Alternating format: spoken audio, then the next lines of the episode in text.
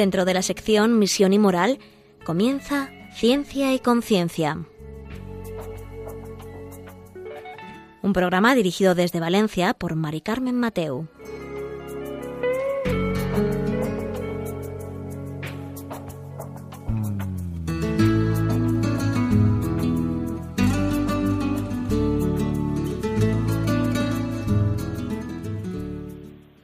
Buenas tardes, queridos oyentes. Un miércoles más, aquí estamos en Ciencia y Conciencia, un programa que hacemos desde el Observatorio de Bioética de la Universidad Católica de Valencia.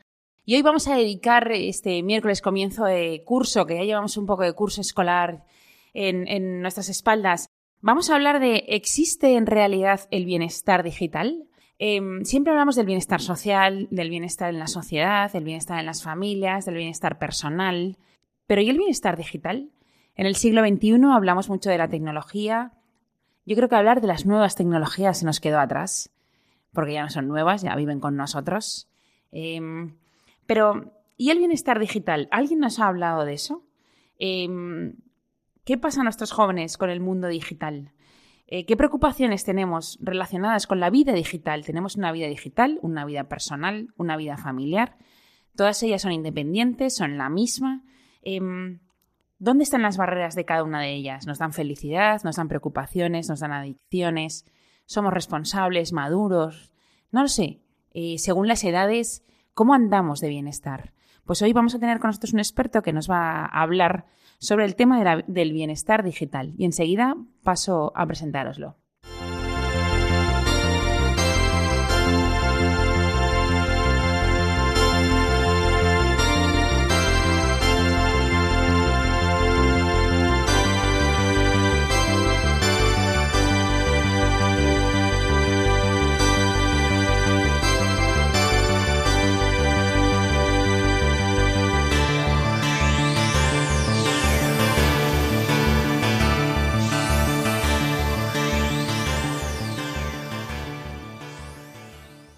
Pues como decía, eh, hoy vamos a hablar sobre el bienestar digital. Hoy vamos a aprender conceptos como la colonización digital, eh, los pornonativos digitales. ¿Existe aquí una batalla en la sociedad con este tema? No, con nuestros jóvenes, con nosotros mismos, con los adultos, con los padres, con los educadores. Em, ¿En qué momento de digitalización estamos ¿no? en la sociedad hoy, en nuestra vida? Y para ello tenemos con, nosotros a José María Corbí, que él es licenciado en Derecho por la Universidad de Navarra. Además es fundador de una agencia de publicidad en Internet que se llama 130 Caracteres. Es partner de Google desde 2006 y ha impartido pues, numerosas charlas, cursos, seminarios sobre este tema. Y además hemos tenido la oportunidad de leernos un libro suyo que se llama Bienestar Digital Familiar, que es bastante recomendable. Eh, lo he leído yo personalmente. Y la verdad es que por eso he invitado para que nos, nos digan eh, la primera pregunta que yo te quiero hacer, eh, José María, buenas tardes. Buenas tardes. es, mm, ¿qué es esto del bienestar digital? ¿Existe? El bienestar familiar digital, perdón, el bienestar digital antes que el bienestar familiar digital consiste básicamente en que las nuevas tecnologías y sobre todo aquellas que se prestan en formato digital entren en nuestras vidas sin invadirlas y sin causarnos mm, problemas, sin causarnos eh, patologías, sin causarnos dificultades en nuestra vida hasta el punto de que supongan más que una solución, que es lo que tienen que suponer, todas estas eh, aplicaciones, eh, ayudas digitales, sean más un problema que una solución. Lo que pasa es que hoy estamos metidos en... Yo siempre en la sociedad, yo creo que estamos muy acostumbrados a hablar del bienestar social, del bienestar familiar, pero esto significa que al nacer un tipo de comunicación nueva, que es la comunicación digital, o sea, estas telecomunicaciones, debemos estar un poco ¿quién está al servicio de quién? Si el hombre a las tecnologías las tecnologías al hombre. No sé si es, si es este buscar el equilibrio el bienestar. La cultura digital, eh, la sociedad digital en la que vivimos, sin duda ninguna, nos ha traído muchísimos beneficios, incontables beneficios. Pero también, como todo avance, como toda revolución, como todo paso adelante en el ser humano, pues también supone una serie de problemáticas, de nuevas problemáticas. Y lo que ocurre con la revolución digital es que es tan grande y es tan profunda que es difícil mm, darnos cuenta cuáles son sus eh, causas y también hasta, hasta dónde puede llegar. Nos encontramos con un mundo nuevo, un mundo eh, que al revés de cuando nosotros éramos pequeños, que casi todo en el mundo en el que nos movíamos era un mundo físico, eh, un mundo gobernado por las leyes de la naturaleza, al fin y al cabo, nos encontramos con un nuevo mundo digital que, en lugar de estar gobernado por esas leyes de la naturaleza, empieza a estar gobernado por leyes de empresas, de gigantes, que son los que, a través de sus algoritmos y a través de los eh, espacios digitales que crean, pues son en los que eh, nos desarrollamos. Y así como nosotros nos hemos desarrollado eminentemente en medios físicos, eh, las personas que vienen ya por detrás, las próximas generaciones, empiezan a desarrollar sus vidas en medios eminentemente digitales, con unas normas que no sabemos a imagen de quién y de quién están, están hechas.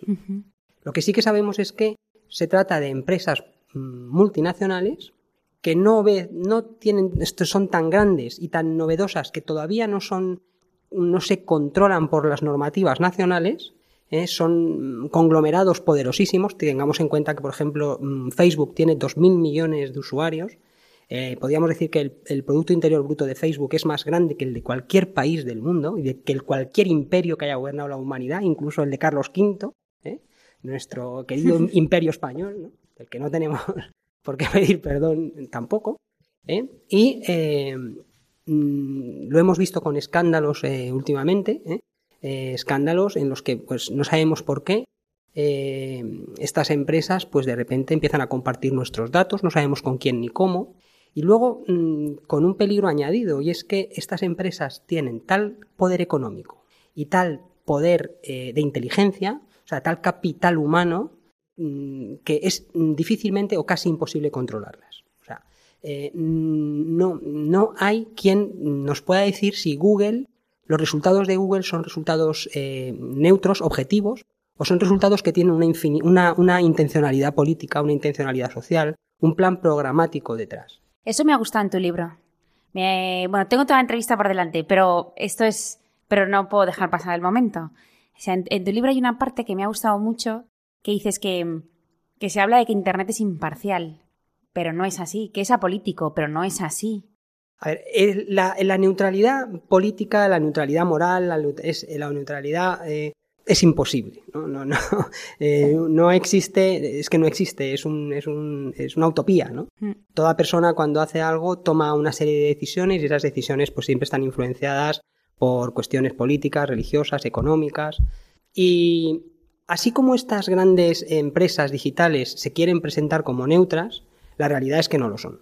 La realidad es que todas ellas tienen unas ideas, eh, un plan, y ese plan lo, están imponiendo sin ningún tipo de eh, legislación, sin ningún tipo de requisito, sin ningún tipo de acuerdo de contenidos. Están imponiendo toda una serie de contenidos con toda una serie de visión del mundo detrás y estos contenidos están entrando en las personas y en las familias fundamentalmente a través de los teléfonos móviles. Entonces tenemos eh, niños que se enganchan al móvil pues con edades muy tempranas y empiezan a hacer preguntas que no se atreven a hacer a sus padres, que no se atreven a hacer a sus profesores, que no se atreven a hacer a sus amigos. Entonces van y se las hacen a YouTube, se las hacen a Google, ¿eh? y son estas los que les contestan. Y tenemos que saber que eh, las preguntas, las respuestas que les están dando mm, todos estos gigantes digitales y fundamentalmente Google y YouTube, que es donde ellos lanzan una pregunta, o sea, es un medio reactivo, ellos lanzan una pregunta y siempre obtienen unas respuestas, Mm, pues tienen unas determinadas ideologías.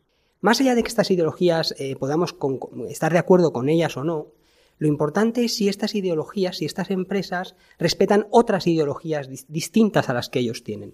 Porque estas empresas son empresas privadas que están completamente legitimadas para tener una ideología, ¿eh? para mantener un discurso mm, social, un discurso político, una visión del mundo.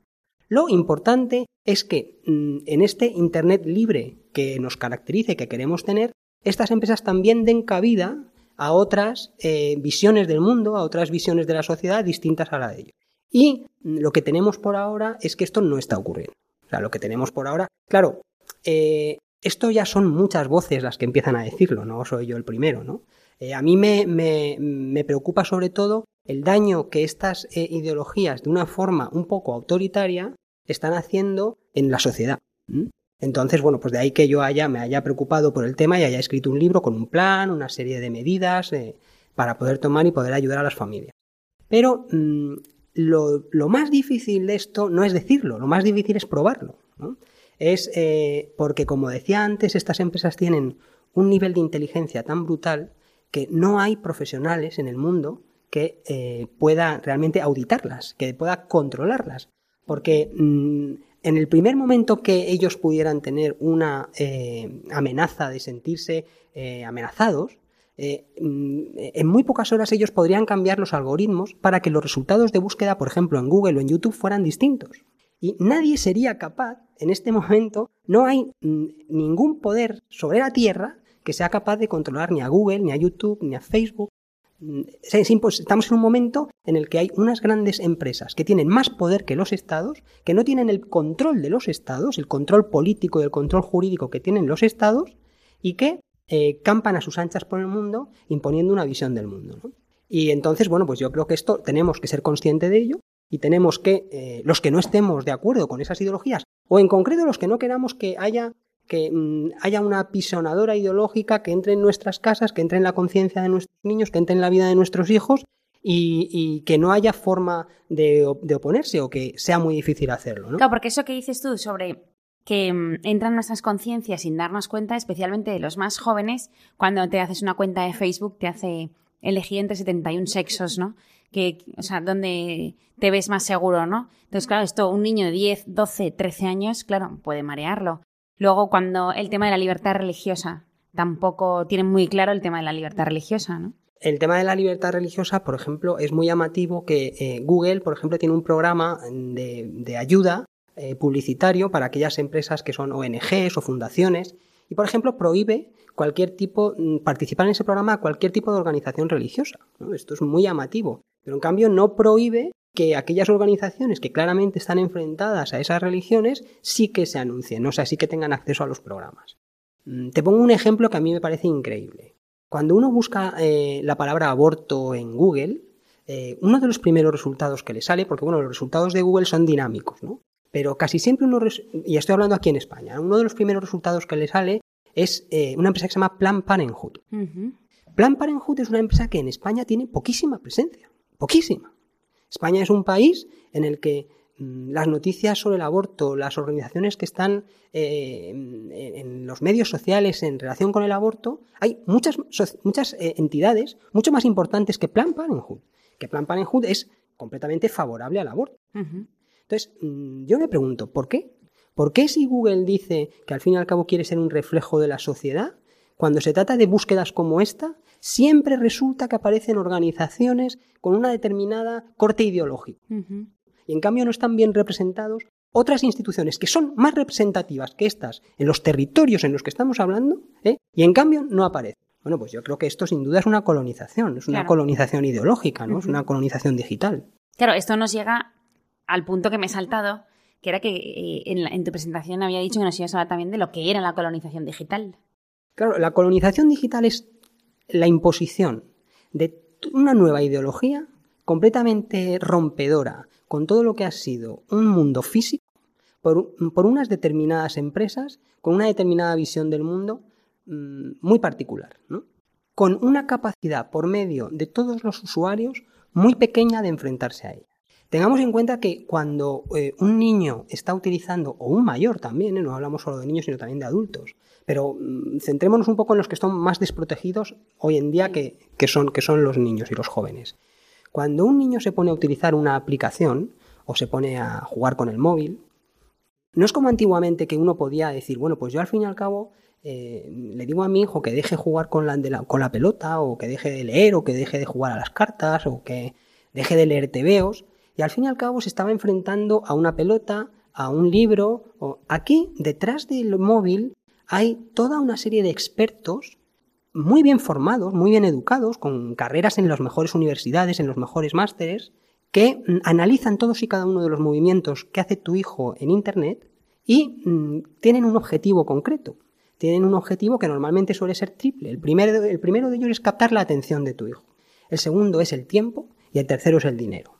Esto siempre se produce, ¿no? Entonces, eh, claro, mm, un niño no va a poder luchar contra todo ese equipo de inteligencia digital, todo ese equipo de personas que están, que están eh, viendo a través, viendo, mm, estudiando todos y cada uno de sus movimientos para conseguir constantemente que el niño quede eh, lo más enganchado posible, le dedique el mayor tiempo posible.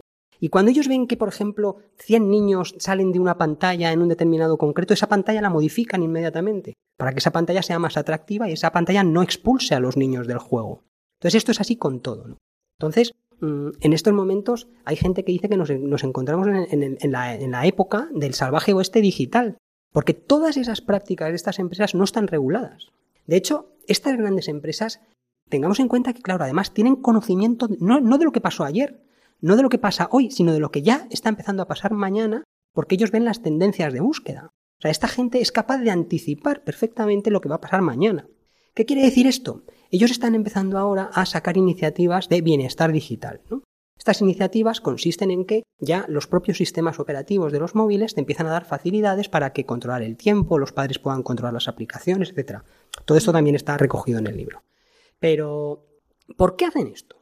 Porque ellos saben que van a empezar a recibir demandas, eh, demandas de estas en plan masivo, de estas demandas que se hacen en cadena en los Estados Unidos, porque eh, los niños están mm, completamente adictos a los, a los, eh, los teléfonos móviles y mm, ellos no tienen cómo defenderse porque ellos llevan años utilizando la inteligencia artificial de estos, todos estos equipos que te digo, precisamente haciendo y consiguiendo que los niños estén completamente enganchados a todo esto, ¿no?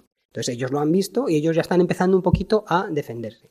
Y mm, bueno, pues es en este momento en el que yo creo que interesa eh, también darle a las familias pistas para que ellos también puedan defenderse, ¿no? Bueno, pues mm, la verdad es que está siendo muy, muy interesante. Vamos a dejarlo en este punto para escuchar un poco de música que nos ayude a reflexionar sobre lo que nos estás diciendo sobre esta colonización para que así ahora también nos empieces a, dar caminos, ¿no? Que empecemos a ver que, pues, pautas a, usar en las familias y en nuestras casas. Hasta ahora mismo.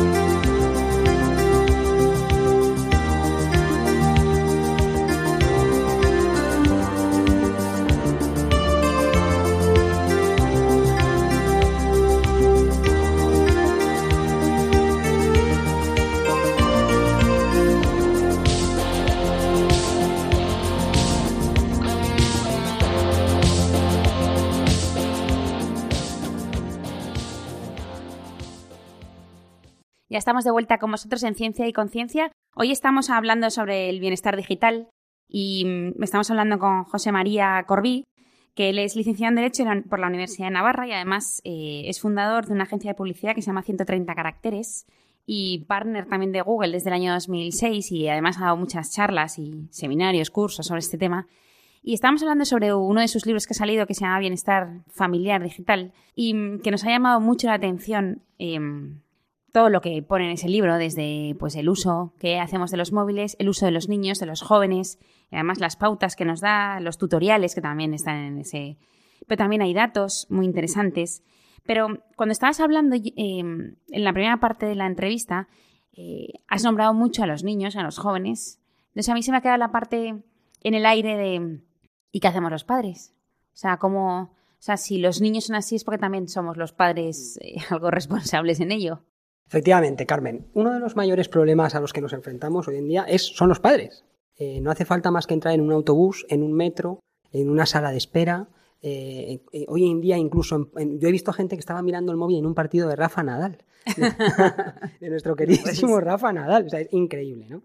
Entonces, es verdad que el móvil ha penetrado tanto en nuestras vidas que eh, llega es el momento de decir, bueno, de plantearnos, ¿no? decir, o sea, vamos a ver, ¿cómo queremos que nuestros hijos no estén completamente enganchados al móvil si somos nosotros los primeros que estamos enganchados, ¿no? Entonces yo creo que en una familia esto es lo primero que se tiene, lo primero que se tiene que tener en cuenta y lo primero que los padres tienen que reflexionar y pensar mm, si ellos están haciendo un uso del móvil eh, adecuado eh, al, uso que ellos quieren luego ver reflejados en sus hijos. ¿no? Sabemos que el tema del ejemplo en los padres es pues, lo más importante y eh, en este sentido mucho más. Entonces hay que tener mucho cuidado porque mm, nos encontramos, como decíamos antes, con todos estos ecosistemas digitales a través de los cuales transcurre la vida de nuestros hijos y podemos estar perfectamente una tarde después de comer viendo una, viendo una película en casa y darnos cuenta de repente subir la, subir la cabeza y ver que de los 3, 4, 5, 6 personas que están viendo la película, hay cuatro que están mirando a su móvil, ¿no? Y cuatro que están llevando una existencia paralela digital sin que tú de repente te estés dando cuenta, ¿no? Claro, tengamos en cuenta que después de 10, 15, 20 años de esto, mm, tus hijos salen de casa y prácticamente es que son unos desconocidos para ti, porque la mayoría de los padres no sabemos lo que hacen nuestros hijos en esos ambientes digitales, ¿no? Entonces, bueno, en primer lugar, muy importante eso, que los padres se den cuenta que ya forman parte de, son miembros eh, destacados de la, de la, nueva religión digital y eh, empiecen a ellos mismos a autolimitarse el uso. ¿no? Solo con su limitación del uso van a poder empezar a poner un poquito de orden y de ayudar a sus hijos para que también en su casa consigan el, bienestar digital. Claro.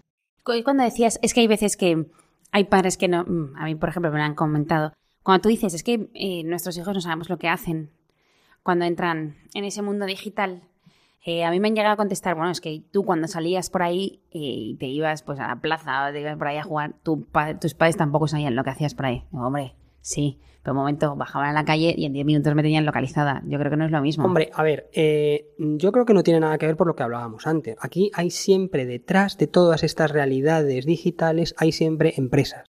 Empresas que tienen unos, unos fines, unos objetivos y una relación que no es una relación equilibrada entre los usuarios y las empresas. Por lo tanto, no, no podemos utilizar las varas de medir, no podemos utilizar eh, los mecanismos, en los planteamientos que teníamos con nosotros, mm, de igual forma que los tenemos ahora con, los nuestros, con la de nuestros hijos. Porque es que, como decía antes, antes era un medio físico que estaba gobernado por leyes físicas y hoy en día es un medio digital que no sabemos por quién está, mm, esas las leyes digitales no sabemos ni quién, ni cómo, ni a imagen de quién, ni de qué se están haciendo. ¿eh? Entonces, mm, yo creo que no se puede comparar, vamos. Pero estamos hablando a veces de, niños, pero eh, doy por hecho que los niños evidentemente no deben por qué tener eh, dispositivos digitales, la verdad. Em, bueno, es mi forma de pensar, pero no sé, pero ¿A qué edades crees que es... No, no creo que sea conveniente, no sé si la palabra es conveniente o no es conveniente, pero ¿cuándo crees que debería empezar su uso habitual, por así decirlo, propio de los niños? Pues mira, yo empecé eh, a dar estas, estas charlas y a meterme en, todo este tema porque un día mm, ya me lo pedían, ¿no? Pero yo siempre contestaba diciendo, oye, si es que yo lo que soy es experto en publicidad, en publicidad digital, no, no soy experto en estos temas.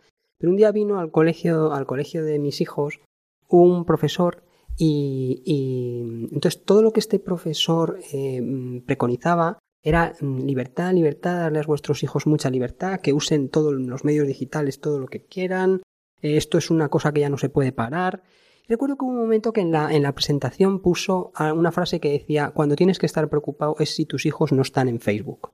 Entonces yo, a mí aquello ya un poco me, me, me, me rompió, ¿no? Porque he sido testigo de muchísimos casos de niños que em, las redes sociales, eh, las aplicaciones digitales eh, les tienen completamente mm, abducidos y mm, además que les cambia el carácter. O sea, es, eh, conozco muchísimos padres que dicen, el le di un móvil a mi hijo y mi, hijo era un chico tranquilo o a mi hija, una, una niña tranquila y de repente a los 3-4 meses me di cuenta que es que estaba siempre nervioso, estaba siempre irascible, estaba siempre y claro, es que no sabemos lo que se está colando mm, por el teléfono con Internet, ¿no? En, la, vida de nuestros hijos. Es que no sabemos, ¿no? Claro, entonces, por eso lo veo como si fuera una gran amenaza, ¿no? O sea, es como poner em, si no les dejamos cruzar solos la calle, si no les dejamos, no sé, ir... Es que ahora me llama mucha atención que los padres ahora no les dejan ir en metro solos. Si yo en un móvil sí, pues si le pasa algo al móvil, ya no tendrá el móvil si le pasa algo, o ya no podrá llamarte en el móvil. Entonces, A ver, es, es, incongruente. es verdad que hoy en día eh, suceden muchas cosas mm, que antes no ocurrían, ¿no? Bueno, pero antes Lógico. teníamos terrorismo y ahora no. Efectivamente. Entonces, sí que es verdad que mm, el móvil es, es un- da una sensación de seguridad a los padres, una sensación de, de- de que tienes a tus hijos localizados en todo momento. Y desde ese punto de vista está bien. Lo que mm, no tenemos que confundirnos es las facilidades que te da un móvil con la necesidad de tener un móvil con conexión a Internet. Yo creo que, mira, tengo un amigo que es un, que es un fuera de serie, que, que, bueno, que mm, es inteligentísimo, una persona a la que admiro, y que eh, solo le da a sus hijos un móvil con internet cuando han aprobado selectividad, cuando han aprobado las pruebas de acceso a la universidad. Entonces, bueno, pues puedes decir, ¿esto es exagerado? Pues no lo sé, ¿no? Lo que también tengo muy claro y la gente debe saber es que eh, los niños no se pueden abrir una cuenta en Facebook. Es que la edad legal para estar en Facebook eh, hasta hace muy poco tiempo han sido los 13 años y ahora son los 16, ¿m? con las nuevas normas sobre, sobre seguridad en Internet, etcétera.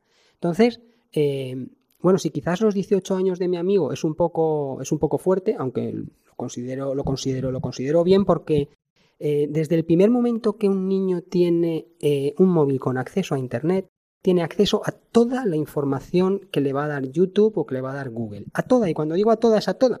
O sea, sin ningún tipo de restricción. O sea, es que aquí el- cualquier búsqueda que haga el niño, y luego tengamos en cuenta que los niños no van a buscar, mm, no van a hacer búsquedas científicas, no van a hacer búsquedas, no van a buscar música clásica, la última actuación, eh, la última. No.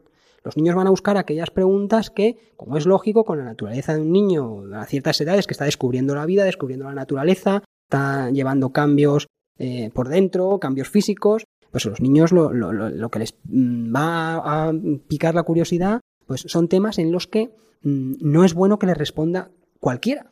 Y mm, Google organiza la información de tal forma, y YouTube igual, que te puede responder un cualquiera. Entonces, con eso hay que tener muchísimo cuidado.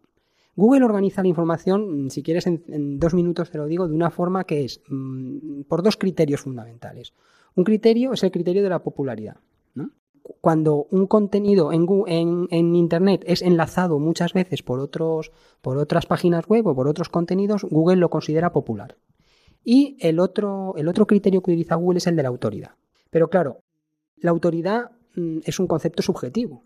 Para, en el caso que hablábamos antes del aborto, la autoridad puede ser para unas personas el que mejor practique abortos, ¿no? Y para otra persona, una autoridad en el aborto puede ser una persona que el que mejor defienda la vida. Entonces, eh, claro, si nos dejamos guiar por el concepto de la popularidad, pues hombre, los programas más vistos hoy en día de televisión, los más populares, pues muchas veces no son los más recomendables, ¿no? Y muchas veces, y mucho menos para niños, ¿no? Para niños, para niños que estamos hablando, mm, que según lo que dice el Instituto Nacional de Estadística, a los, a los 14 años ya todos los niños tienen móviles. Y a los 13 años el 83%. Pero eso tampoco es real, ¿no? Y a los 12, bueno, este es, un es el Instituto Nacional de Estadística. A los 12 años nos dice el Instituto Nacional de Estadística- que el 75% de los niños tiene móvil, móvil con, móvil con acceso a Internet. Son casi 8 niños de 10. 8 niños de 10. Entonces, claro, un niño mm, de esas edades, un niño con 12 años, las preguntas que le va a hacer a Google sería mejor que sean preguntas, pues que se las haga a sus padres, que se las haga a sus profesores, que se las haga a sus amigos, pero no que se las haga eh, a un medio A un de- desconocido. a un desconocido. Claro. Pero ¿por qué sucumbimos los padres? Por comodidad. Bueno, los padres, la verdad que, bueno, pues lógico, los padres tenemos hoy en día muchísimas obligaciones, muchísimas cosas que hacer, y muchas veces ves Internet como un fenómeno tan grande que escapa, o sea, que es, al que es imposible contestar, ¿no? Y muchas veces estos expertos que van dando eh, charlas, estos expertos eh, que alegremente van pregonando libertad, libertad, libertad, por supuesto que sí, pero libertad con responsabilidad y, libertad sobre todo con educación, ¿no? Y yo creo que hoy en día lo que falta mucho es educación en esta materia, en los, en los niños y en las familias. Entonces los padres ven el fenómeno como algo que, que- que- contra el que no pueden luchar. Todo el mundo tiene móvil, todos los niños tienen móvil. Mm, Pues esto, si el 8 de cada 10 niños a los 12 años tiene móvil y tu hijo es el que no tiene móvil, pues tu hijo en el clase es un bicho verde, ¿no? Entonces, bueno, pues a nadie, a nadie nos gusta ser un bicho verde, ¿no? Entonces, la influencia, la presión social es tan grande para que se lo des, para que, que al final es muy difícil para los padres resistirse. Entonces, yo creo que no se trata de mm, se trata, por supuesto, de poner cabeza y en la medida de lo posible, yo siempre, siempre que se me hace la pregunta, oye, José María, ¿cuál es la edad mejor para darle un móvil a un niño? Yo siempre digo lo mismo, cuanto más tarde mejor. O sea, cuanto más puedas retrasar darle el móvil con internet, estamos siempre hablando de Mm, móviles sí, sí, con sí. internet, mucho mejor, ¿no? Entonces, eh, si ya estás en todo esto, a ver, lo que no vamos a poder tampoco es todo esto mm, retrocederlo. O sea, ya estamos aquí y no va a cambiar la sociedad. Estamos en un mundo digital y esto no va a cambiar. Lo que sí que podemos hacer es poner medidas. O sea, es decir, si ya le has dado a tu hijo el móvil con internet, pues llegar un momento que decir, bueno, espera, ya tienes el móvil con internet, pero vamos a empezar a poner unas reglas, unas reglas familiares de uso. Entonces, esto sí que se puede hacer, ¿no? Y esto se debe hacer. Entonces, esto sí que los padres tienen que concienciarse y tienen que, mm, en fin, en este sentido, educar. Educar siempre cuesta. Eh, Tienes que educar a tus hijos a que sean generosos, a que sean ordenados, pues eso cuesta. Eh, Tienes que perseguirles por la casa para que sean ellos los que ordenen. Cuando ves que no dejan algo, pues tienes que preocuparte y decir, oye, mira, no, tienes que ser generoso. Es decir, educar siempre cuesta. Y educar en, en el ámbito digital, pues también es muy pesadito. Pero llama mucho la atención que, que todos sepamos y que recibamos charlas, qué tal, y que veamos casos a nuestro alrededor, que, que no es bueno que los niños estén con pantallas, pero no solo es el móvil, es la tablet, es el ordenador incluso de casa. Porque yo me acuerdo que al principio se decía que el ordenador de casa tenía que estar en plena Sí, en un lugar común. un lugar común, pero en el que todo el mundo pasamos. Pero si es que ese es el, el que menos daño hace, porque mm, ese no lo usan. Claro, claro, lo que claro. usan son los móviles, las tablets y estas cosas. Entonces, el- estamos como un poco, eh, los que somos un poco más mayores, estamos un poco eh, aún pensando en el ordenador de la torre de casa. Si, ese es el que no usan, si ese lo usas tú, cuando después de cenar te sientas. Efectivamente. Entonces, me da la sensación de que sabemos cuáles son los peligros, vemos a gente de nuestro alrededor que no hace bien las cosas, que su hijo está cambiando mucho, que no le está haciendo bien, que es un inmaduro, que es un irresponsable, que tiene mal carácter. Pues que todo el mundo lo tiene. Sí, bueno, Eva, a ver, a ver. Eh, yo creo que tenemos que empezar eh, por, por lo primero por saber que se, que se pueden hacer cosas, ¿no? Esto es, esto es lo más importante. Lo segundo, saber que lo primero que tenemos que, que dar los padres es ejemplo. Esto también es muy importante. A la hora de comer, a la hora de cenar, cuando estamos hablando con nuestro cónyuge, estás hablando con tu marido o con tu mujer, pues, pues el teléfono no, no se, no se consulta, ¿no? Luego, en segundo lugar, tenemos que también mm, establecer tiempos de uso. O sea, esto es otra cosa muy importante. ¿eh? O sea, decir, vamos a ver. eh, hay, una, hay un tuit bastante famoso de una joven, ya tiene unos cuantos años, eh, ya no será una joven esta chica, bueno, será joven pero ya no tanto, que describía la soledad como eh, que el cargador del móvil no te llegara a la cama, ¿no? Esta era la descripción de la soledad que hacía, ¿no? Bueno, pero es que estamos en estos ambientes, ¿no? Entonces, bueno, pues, pues hay, que, hay que saber que por la noche tus hijos no pueden dormir con el móvil, ¿no? ¿Por qué? Porque los niños necesitan descansar y tienen que estar 8 o 9 horas. Entonces, mm, el móvil hay que apagarlo. Hay que saber que hay, mm, a las horas de estudio, pues el móvil no se puede tener, ¿no? O sea, hay que empezar a mm, conseguir que en las casas sean lo máximo posible hogares libres de conexión al móvil. Cuanto más tiempo esté una familia desconectada del móvil, desconectada de internet y del móvil, más bienestar digital va a haber en esa familia, ¿no? Qué buen. Esa está bien, esa idea, esa, esa idea es buena, esa idea es buena. Vamos a pensarla unos minutos con un poco de música y ahora ya nos queda solo la tercera parte del programa en la que vamos a, a ver las pautas, las medidas para tener un buen bienestar digital familiar. Enseguida estamos con vosotros.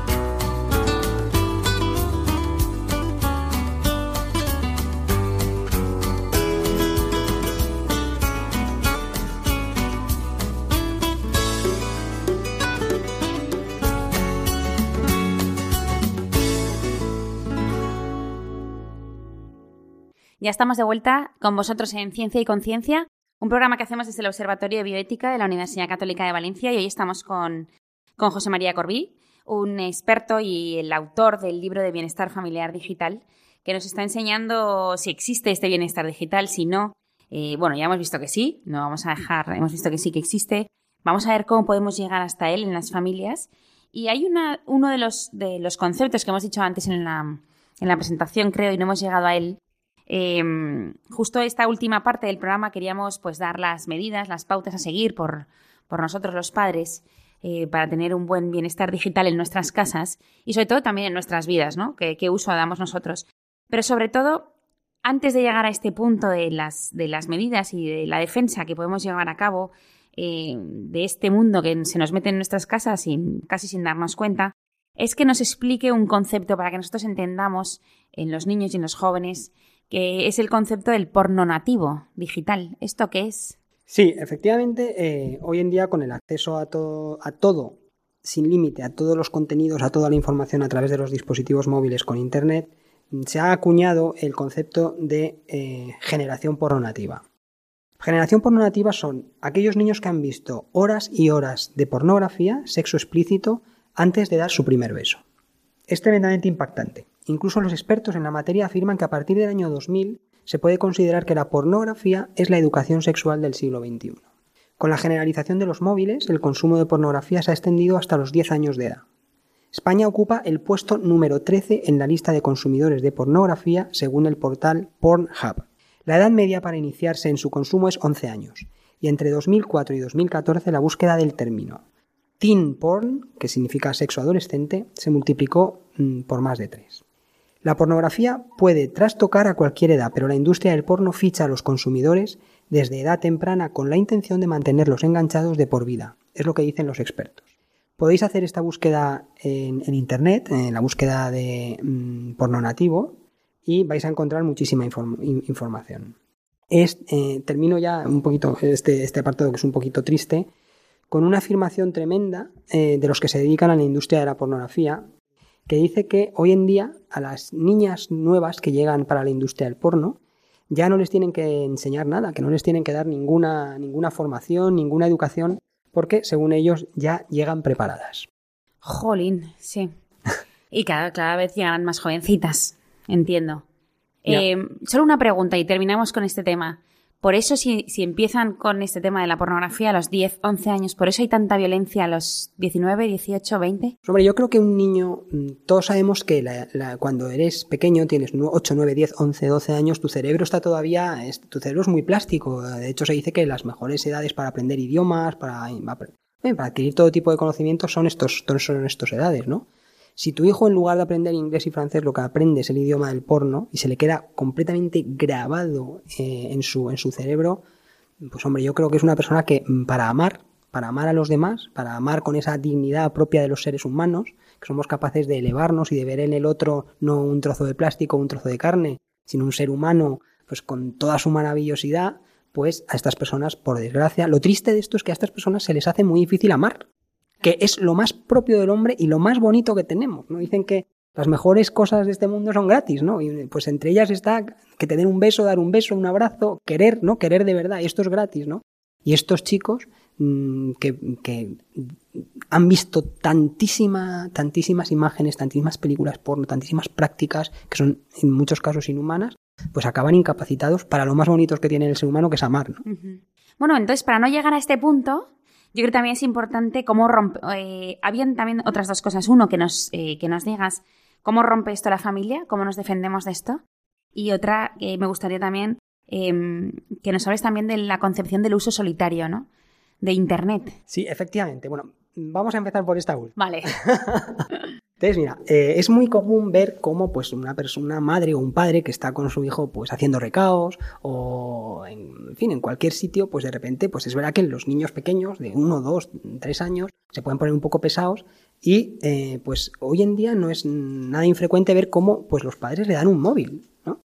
Un móvil eh, es algo que no se le debe dar a un niño pequeño, a un niño de uno, dos o tres años Primero porque lo primero que tenemos que hacer para que en nuestra casa pueda haber un bienestar digital familiar sano es eh, romper en nuestros niños la concepción del uso solitario de Internet.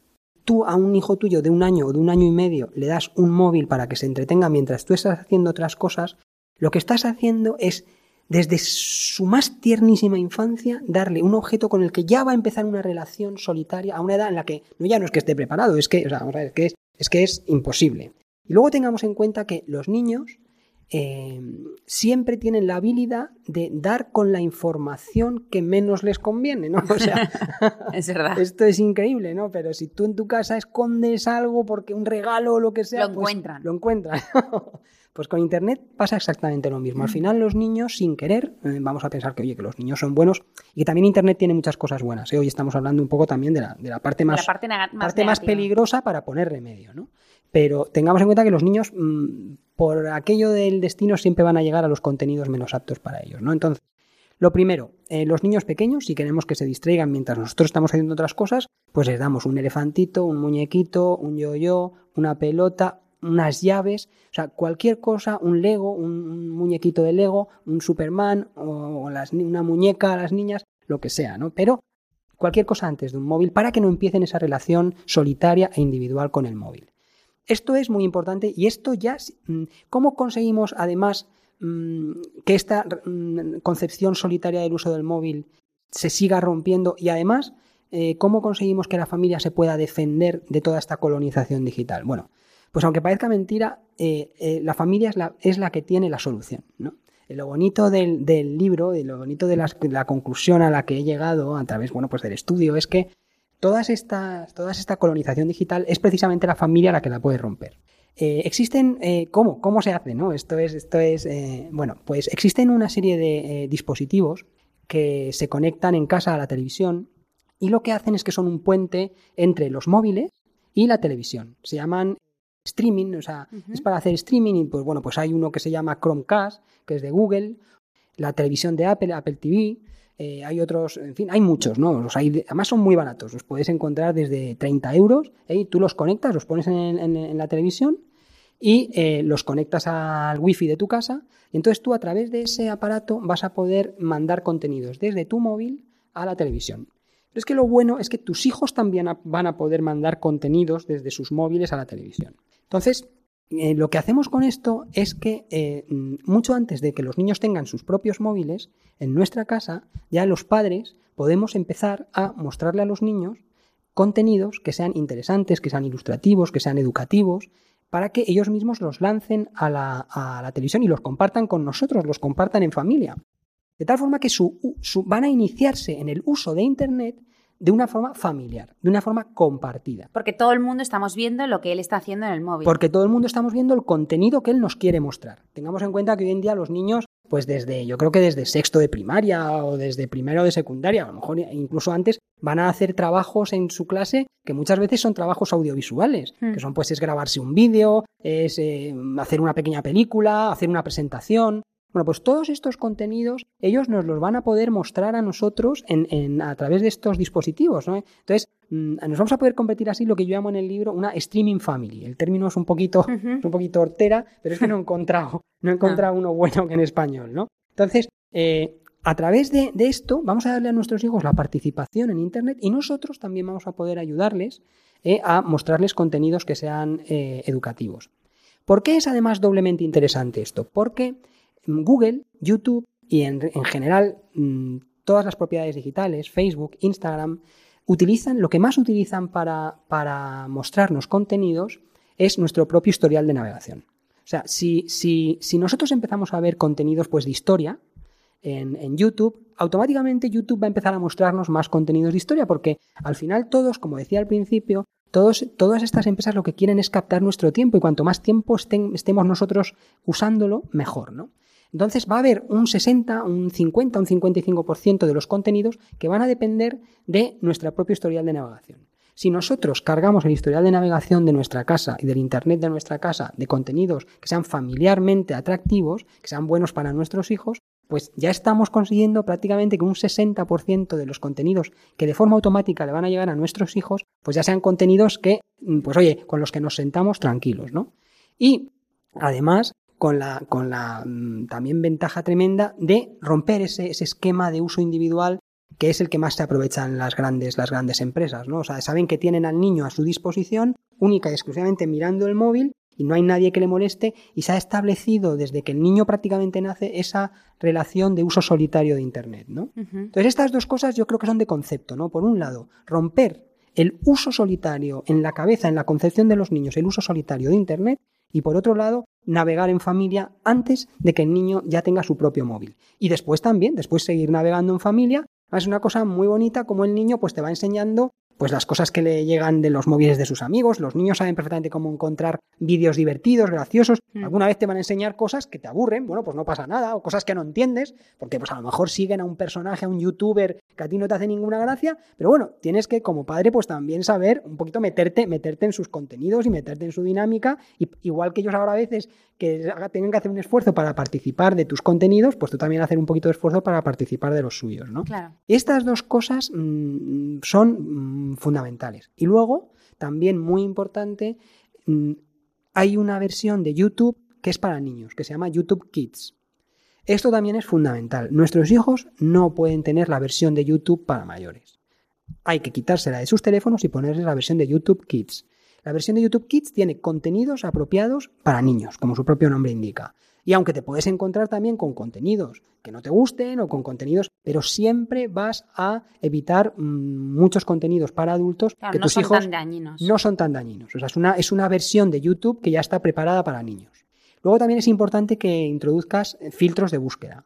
Esto es un poquito más complicado, pero bueno, si, si, si, si te animas, pues también es, también es interesante porque mm, pues también vas a conseguir que cuando hagan búsquedas en Google no se encuentren con contenido para adultos.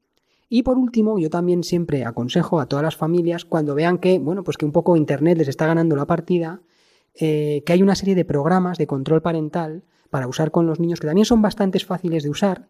Muchos son gratis, son gratuitos y también te ayudan a controlar, eh, pues eso, el uso, los contenidos a los que tienen acceso tus hijos. Mm, uno de ellos que yo pongo en el libro es Custodio, pero hay otros muchos. ¿eh? Y, lo importante también es que los padres tengan claro que tienen esos, esos pequeñas ayudas, esas aplicaciones que se pueden descargar en el móvil y también en el móvil de sus hijos para, mm, bueno, pues ayudarles a que, mm, pues en fin, el ecosistema en el que ellos están desarrollando su vida digital sea un ecosistema menos dañino para ellos. Bueno, pues nos quedan solo dos, tres minutos de programa. José María, y era, eh, antes te había cortado un poco con el tema de cuando ya hemos sucumbido y nuestros hijos ya tienen todos móviles y eso. Eh, dos o tres eh, consejos que nos puedes dar para, pues nos has dicho que no tuvieran por la noche y te he dicho, mm, ahora luego me sigues contando algo. Pero en estos dos o tres minutos, danos algunos consejos a estos padres que, o a estas familias que nuestros hijos ya tienen móviles, pues por edad o por lo que sea. Y entonces, eh, ¿cómo podemos hacer vivir mejor ese bienestar familiar en casa? Mira, pues muy, muy importante también es eh, organizarse para tener un, lo que yo llamo un plan familiar para el uso de Internet en la familia. ¿no? Un pueblo llámalo plan familiar, reglas de uso, pero es importante que la familia tenga un, marco normativo. Quizás esto sea un poco exagerado decirlo, ¿no? Pero que tenga un marco, que tenga un marco, Un marco en el que la familia y los niños sepan en el que se pueden mover, ¿no? Que haya unas reglas, ¿no? Entonces, eh, bueno, pues eh, igual que, que, nosotros, bueno, pues no le dejamos al niño que coma con el balón en la mesa, porque es que no tiene ningún sentido, o que duerma con el balón, pues tampoco le dejamos que eh, coma con el, con el móvil en la mesa o que duerma con el móvil, ¿no? Entonces, por ejemplo, uso ejemplos de, plan familiar para uso de Internet. Pues, por ejemplo, no se usa el móvil mientras se hacen otras cosas. Vamos a ver, eh, todo esto del multitasking, bueno, pues, pues todo esto es una cosa que queda muy bien, es muy simpática, queda muy bien en las... Pero al final, vamos a ver, el ser humano no está hecho para hacer cuatro o cinco cosas a la vez. Eh, las mujeres podéis hacer tres, los hombres una. pero hay que concentrarse, hay que concentrarse en una. Es verdad, es verdad que, pues por ejemplo, ya tenemos una regla, ¿no? No se usa el móvil mientras hacen otras cosas. Por ejemplo, otra que aunque sea básica, no se usa el móvil en las no se usa el móvil en los tiempos de estudio.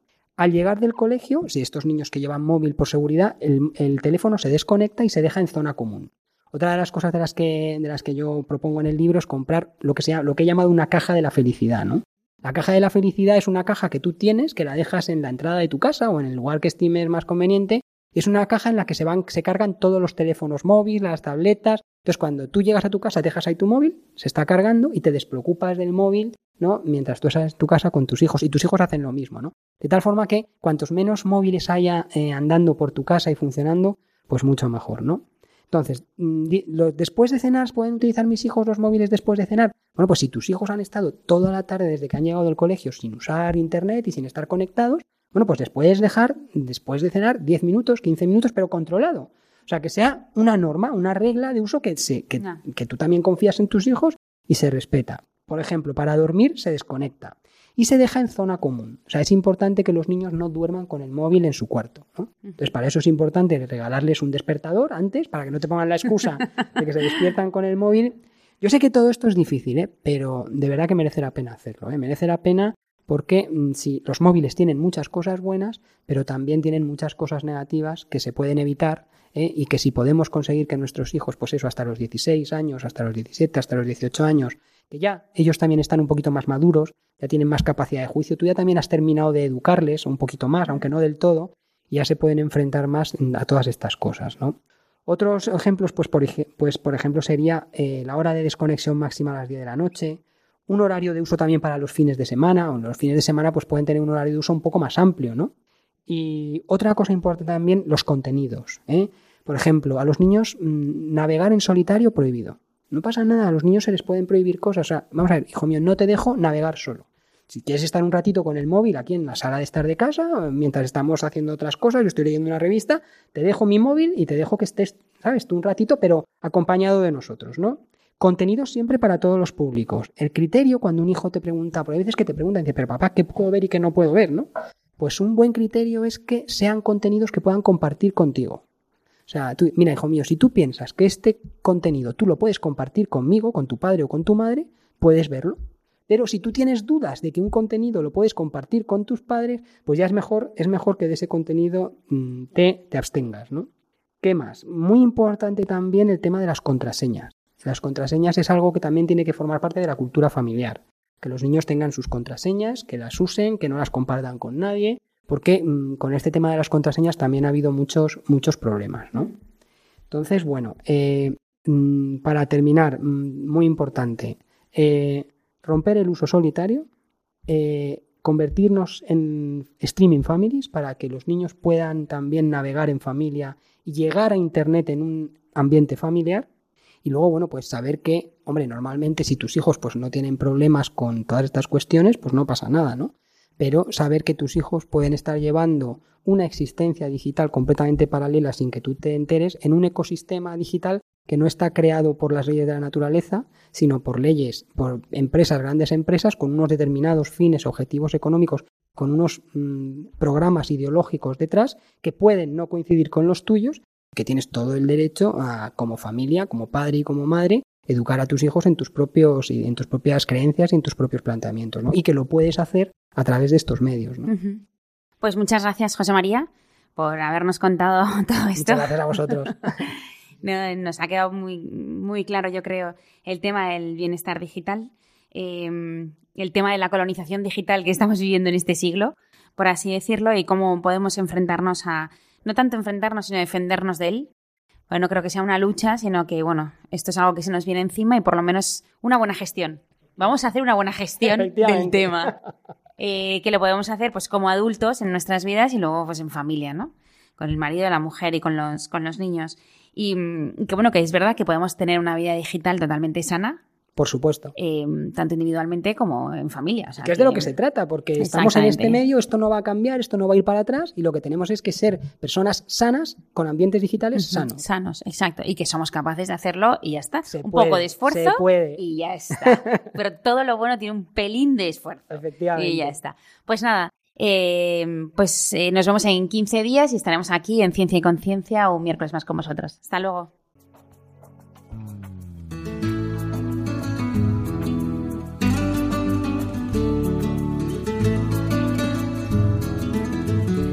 Finaliza así en Radio María Ciencia y Conciencia, un programa dirigido desde Valencia por Mari Carmen Mateu.